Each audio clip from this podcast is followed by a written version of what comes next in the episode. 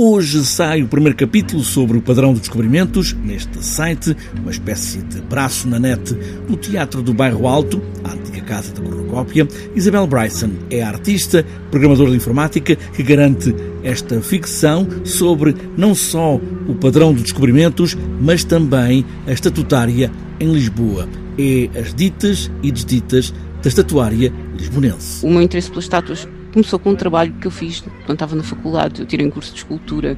Portanto, foi uma coisa muito académica na sua origem, mas quando comecei a olhar à minha volta e a ver as estátuas que estavam em Lisboa, que eu passava por, ela, por elas todos os dias, comecei a me interessar mais por elas e a perceber que muitas delas foram feitas mais ou menos dentro do mesmo período de tempo e comecei a olhar mais pelas, para as razões pelas quais elas foram feitas e, e comecei a interessar pela por elas mesmo, pela história delas, pela forma como elas estão num sítio e depois às vezes são retiradas dali, são postas noutro sítio. Esta é uma conversa alargada entre Isabel Bryson, artista e programadora de informática, e António Brito Guterres, investigador e especialista em estatutária lisbonense, estátuas que representam um momento da história, talvez heróis, talvez testemunhos políticos que entram e saem de cena nas ruas de Lisboa, onde vão morando, como por exemplo a história ficcionada de Albertina, a mulher desnudada que está nas mãos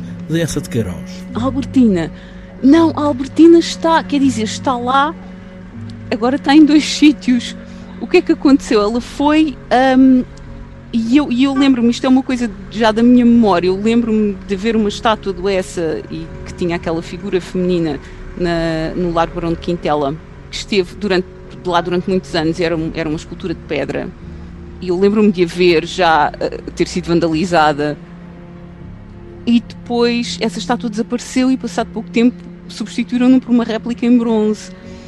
E, mas só depois, alguns anos mais tarde, depois de quando comecei a investigar as esculturas e quando comecei a interessar-me mais por este tema, é que eu descobri que aquela estátua tinha sido removida, estava no jardim do Museu da Cidade e estava à espera de ser restaurada e fui lá e fotografei-a. Histórias de estátuas que também interessam ao investigador António Brito Guterres e há muitas histórias verdadeiras ou ficcionadas. Faz um levantamento de determinado momento, se calhar pela, pela questão académica de uma série de estátuas e isso é interessante porque levanta o véu sobre várias delas e, e gostava de voltar lá mais daqui a pouco. Mas há sim uma em específico que tem um trabalho teu de algum investimento, de entrevista, etc. Tem a famosa estátua feita pelos operários da Sorefam, que estava ali na rotunda da Damaia, ao pé do, ao pé do e que tem um processo incrível é? de como é feita, de como desaparece, enfim.